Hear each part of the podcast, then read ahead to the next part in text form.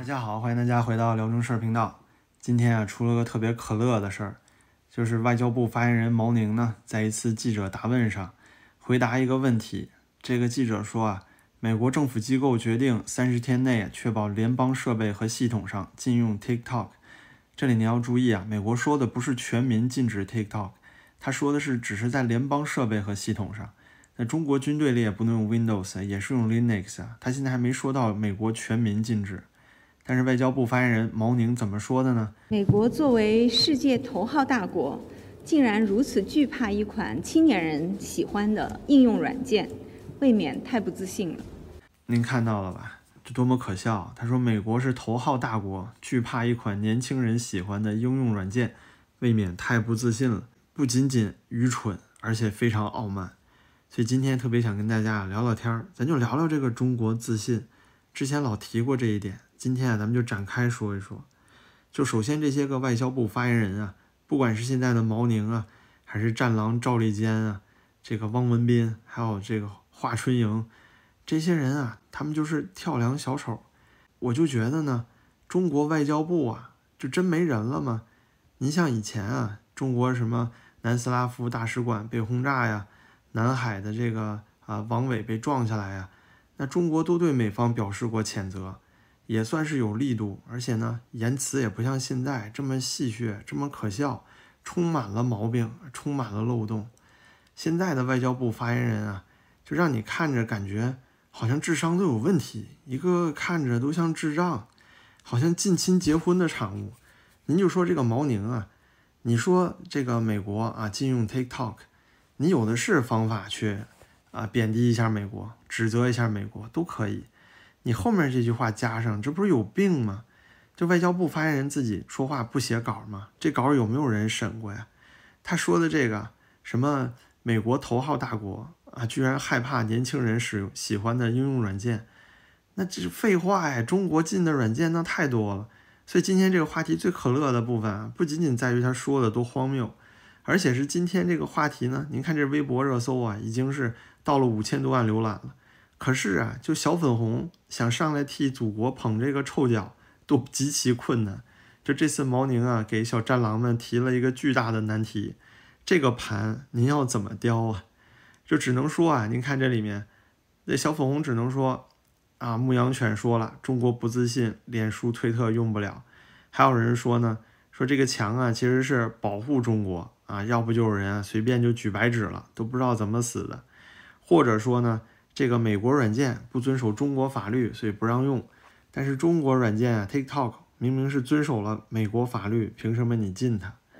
这些简直都是荒谬。你看，这已经是费足了劲了啊，他都扳不回来。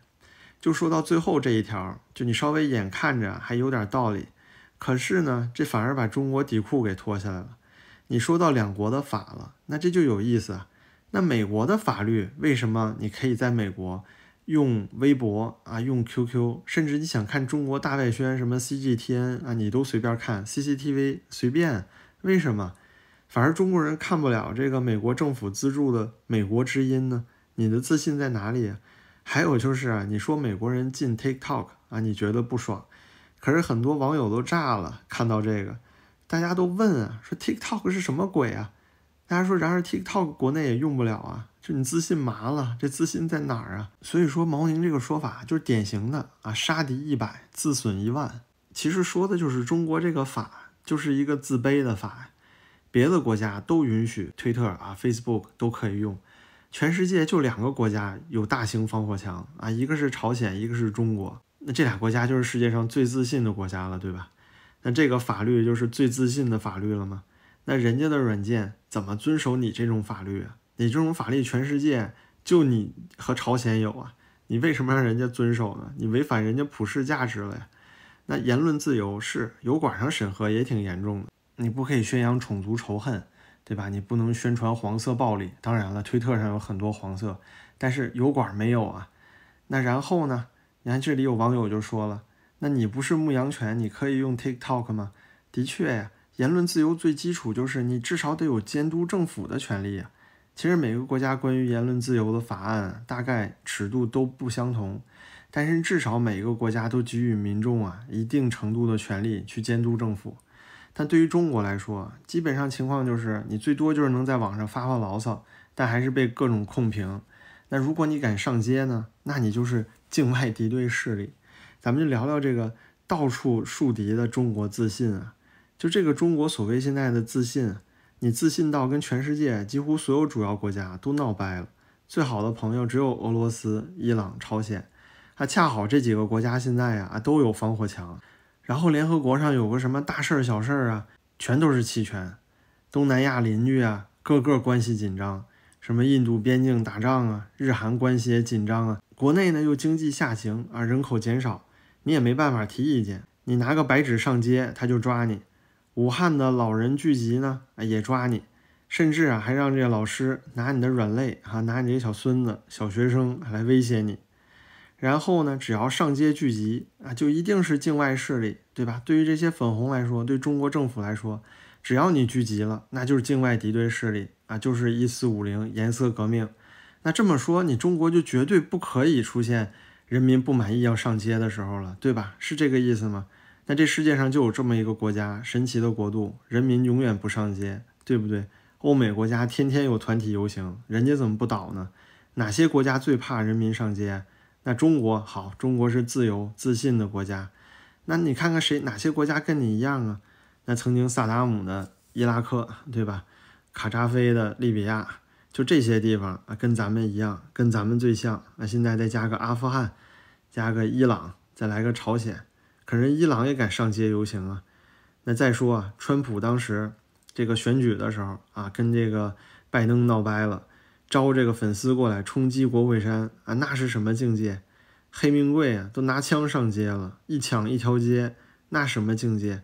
美国亡了吗？没亡啊，那美国老百姓手里可个个都有自动步枪，有手雷啊，美国也没完蛋啊。所以美国就是不自信，对吧？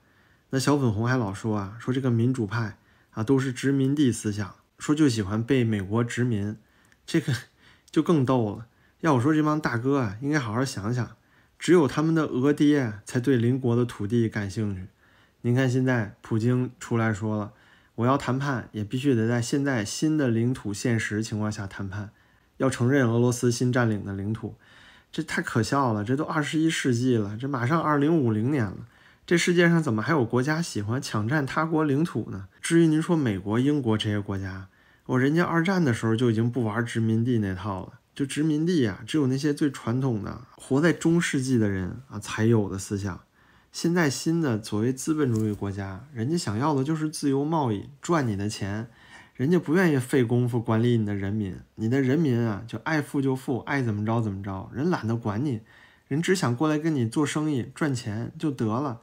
没有人想殖民占你的土地。所以现在中国是哪来的自信呢？就在压制人民言论的时候啊，最自信。就在给这个国家建防火墙的时候，建信息防火墙的时候最自信，而且啊，就现在连伊朗都能用推特，俄罗斯都可以看 YouTube，咱们国家都不行。那咱们国家就是世界上最自信那个吗？就好像你开车上马路了，你发现对面所有的车都是逆行，就你一个人开对了，是这个意思吗？这么看来啊，那世界最自信的那就是朝鲜和中国了。自己家教科书上啊画个小孩穿了美国星条旗，就是境外势力渗透了。韩国人说个 Lunar New Year 啊农历新年就叫文化挪用，就这样自卑到爆炸的这个粉红民众和政府啊，我作为一个墙内的中国人，我真是觉得丢脸到家了这帮人到处散德行，然后在抖音上您看啊，到处都有国外小粉红发那些脑残的吸爱国流量的视频，非常非常恶心。所以说回来啊，就毛宁老姐，这就是你讲的咱们中国的自信是吧？就咱们中国自信到啊，举白纸学生一个一个都得抓起来，随便骂骂前朝皇帝啊，打打传统武术造假的袁腾飞、徐晓东，你都要彻底封杀。维权律师呢，集体关监狱，上访的访民啊，就得进精神病院。那全过程民主到现在了，老百姓也没见过一张选票，反而是街上穿个和服啊，就能说你寻衅滋事啊，给你抓起来。就这种就是中国自信了吗？